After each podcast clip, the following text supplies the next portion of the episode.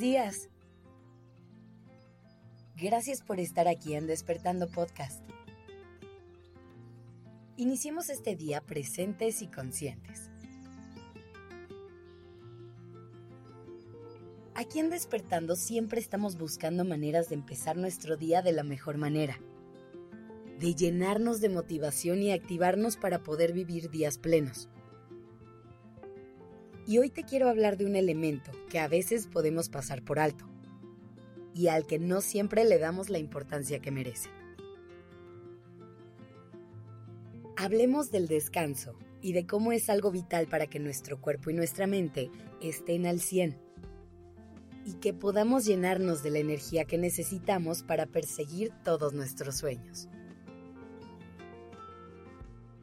Tenemos un mito enorme alrededor de este tema que me gustaría desmentir.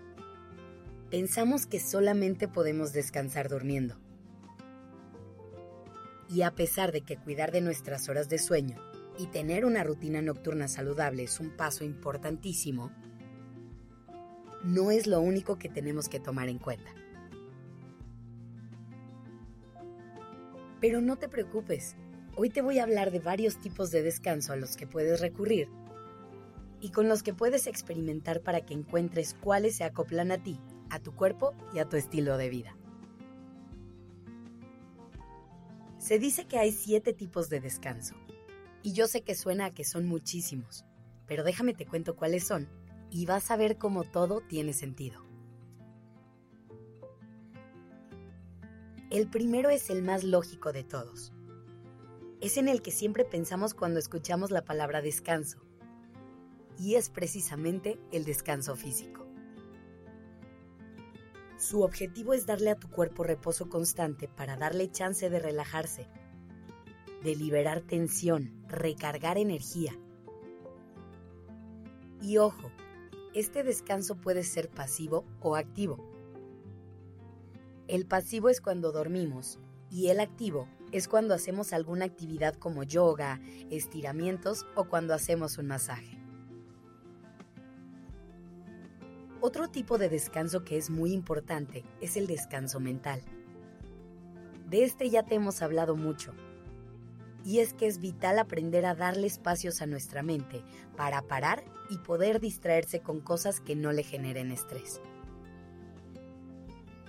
Cuando tenemos agotamiento mental, no importa que durmamos 8 horas o 10 horas diarias, nos va a seguir costando trabajo concentrarnos y activar la mente.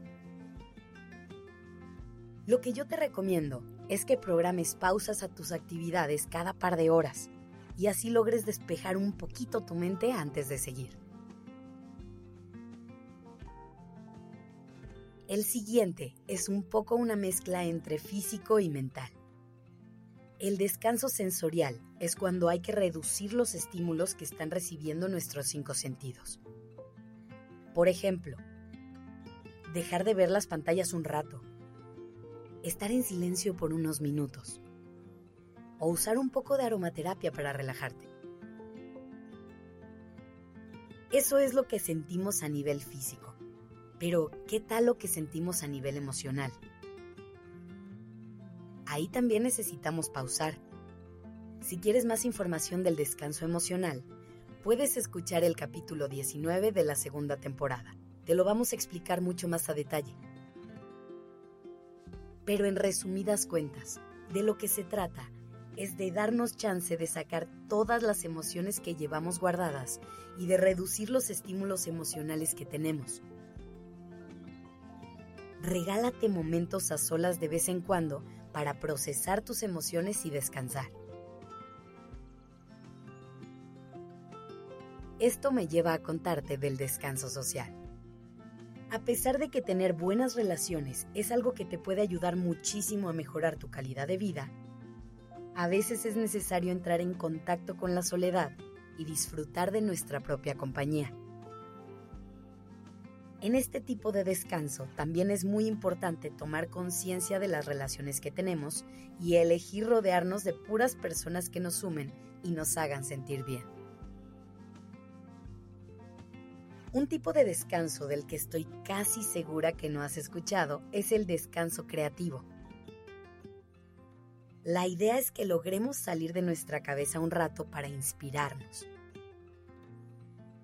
Puede ser que tú lo logres haciendo algunas actividades que pongan a trabajar tu creatividad, como probar con un hobby nuevo o que hagas otras actividades más contemplativas como ver un atardecer. Y por último, pero nada menos importante, está el descanso espiritual. Todos los tipos de descanso tratan de que encuentres la forma que te funcione y que te haga sentido a ti. Pero cuando hablamos de espiritualidad es aún más importante hacerlo desde un lugar muy auténtico. El chiste aquí es conectar con un sentido de propósito y eso lo puedes lograr con la meditación, con la oración o con cualquier práctica que tú elijas. Ahora sí, no tienes ningún pretexto para no hacer de tu descanso una prioridad. Ya te di muchísimas ideas de cómo ponerlo en práctica. Prueba con ellas, experimenta y encuentra las que más te acomoden. Y recuerda que si quieres un gran aliado para tu descanso, no puedes dejar de escuchar los capítulos de nuestro podcast hermano, Durmiendo Podcast. Que tengas un lindo día. Gracias por estar aquí. Esto es Despertando Podcast en colaboración con ACAST.